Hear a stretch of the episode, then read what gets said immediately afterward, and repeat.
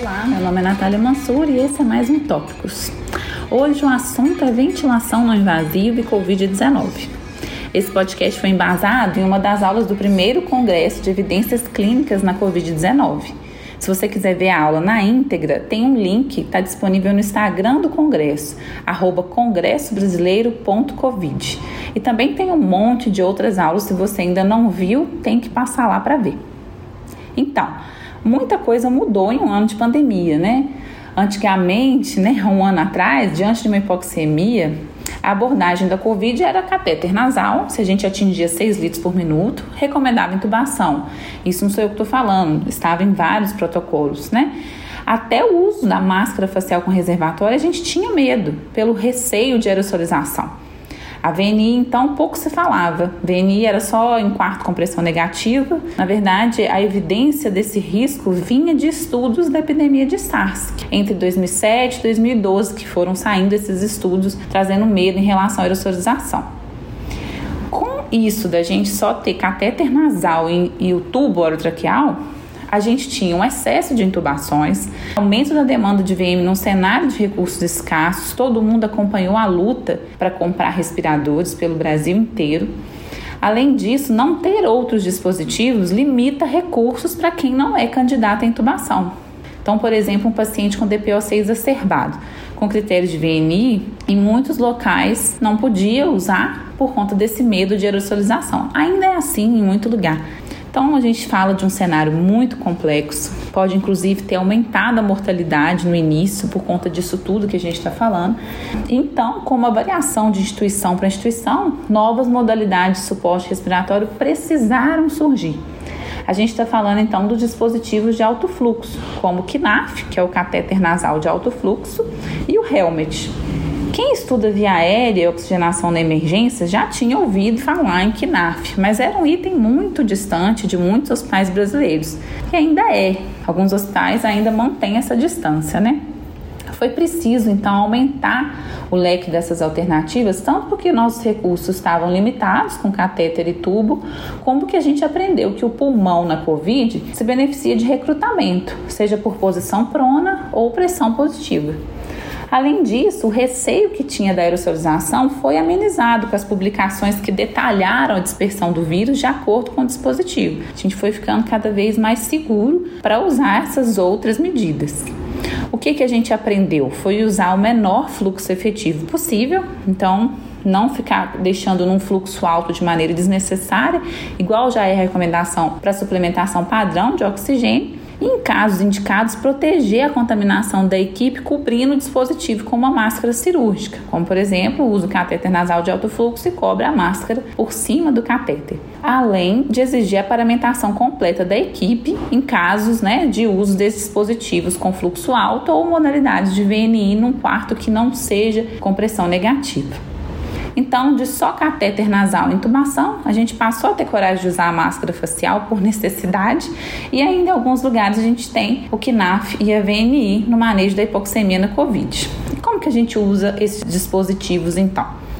A maioria dos sumários, NIH, OMS, SCCM, indicam seguir uma escadinha no manejo da insuficiência respiratória hipoxêmica, como se fosse uma escada de 4 degraus. O primeiro degrau vai ser a suplementação de oxigênio padrão. Se não melhora com o catéter nasal ou máscara facial com reservatório, você vai para um próximo degrau, que é baseado em estudos pré-pandemia, uma meta-análise de 2018 principalmente, o KNAF. Ele é o próximo degrau na oxigenação, porque ele apresentou melhores desfechos em tempo de internação, em risco de intubação e mortalidade quando comparado a VNI ou dispositivos de oxigênio padrão. Igual eu falei isso em estudos de 2018.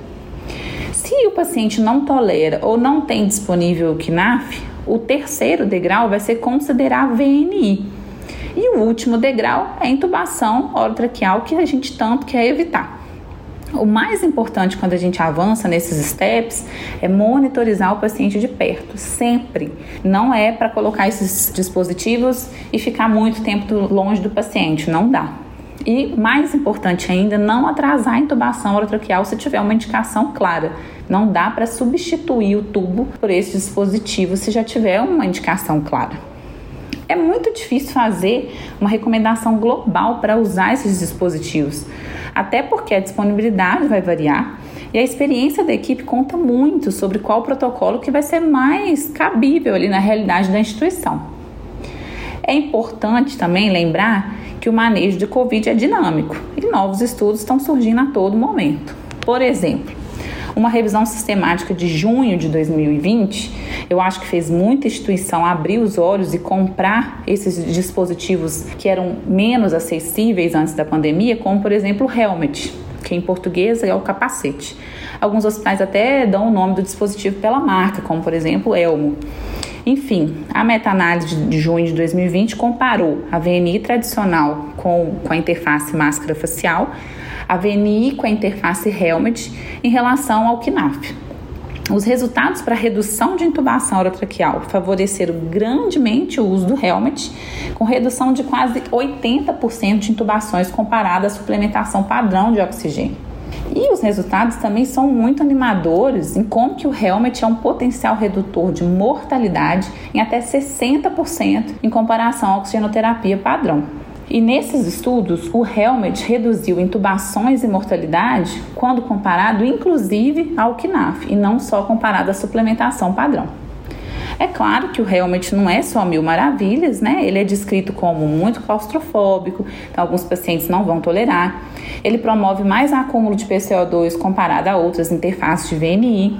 Muitos pacientes reclamam muito do barulho e a gente ainda não sabe qual o nível de problemas auditivos que podem causar, além de poder gerar uma certa insegurança da equipe, porque pelo espaço de ar né, entre o pulmão e o ventilador, a gente vai ventilar o paciente com volume corrente desconhecido. Além de úlceras cervicais, que são descritas pela pressão do dispositivo no pescoço, e, se optado por comprar, um longo caminho de aquisição né, de expertise deve ser feito até a obtenção de bons resultados com essa interface. O lado bom, que além das evidências que eu já citei, o paciente com esse dispositivo fica apto a conversar, em alguns cenários beber água, ler, além de permitir aumentar mais PIP do que o KNAF. E se usado como forma de alto fluxo, né, com a válvula acoplada, permite inclusive fazer fisioterapia com esse dispositivo, fisioterapia motora. E por último, o que, que há de mais recente nas evidências sobre esse tema é uma ECT de 110 pacientes, foi publicada agora em março no JAMA, que é o Renivot. Ele comparou especificamente KNAF e Helmet e os resultados foram três dias sem ventilação mecânica no grupo Helmet, além de redução de 21% das intubações o que nos traduziria um NNT de 5 para evitar tubos com o uso do helmet comparado ao KNAF tem muito a ser considerado, né? A escolha de qual dispositivo tem que levar em consideração o risco-benefício para o paciente, em especial não usar esses dispositivos em substituição ou como postergadores da intubação, pensar nos riscos para o profissional de saúde envolvido e na decisão de aquisição dessas ferramentas, pensar num bom uso dos recursos do sistema de saúde, tanto com o objetivo de ter mais dias livres de VM com isso, mais pacientes beneficiando do uso, como não comprar um dispositivo que não tem uma equipe com expertise por trás para não saber usar e não fazer mais mal do que bem no paciente. Bom, era isso que eu tinha para falar. Dei uma passadinha no nosso Instagram, @tópicospodcast, que a gente vai postar os gráficos dessas meta-análises e as referências utilizadas. Até mais!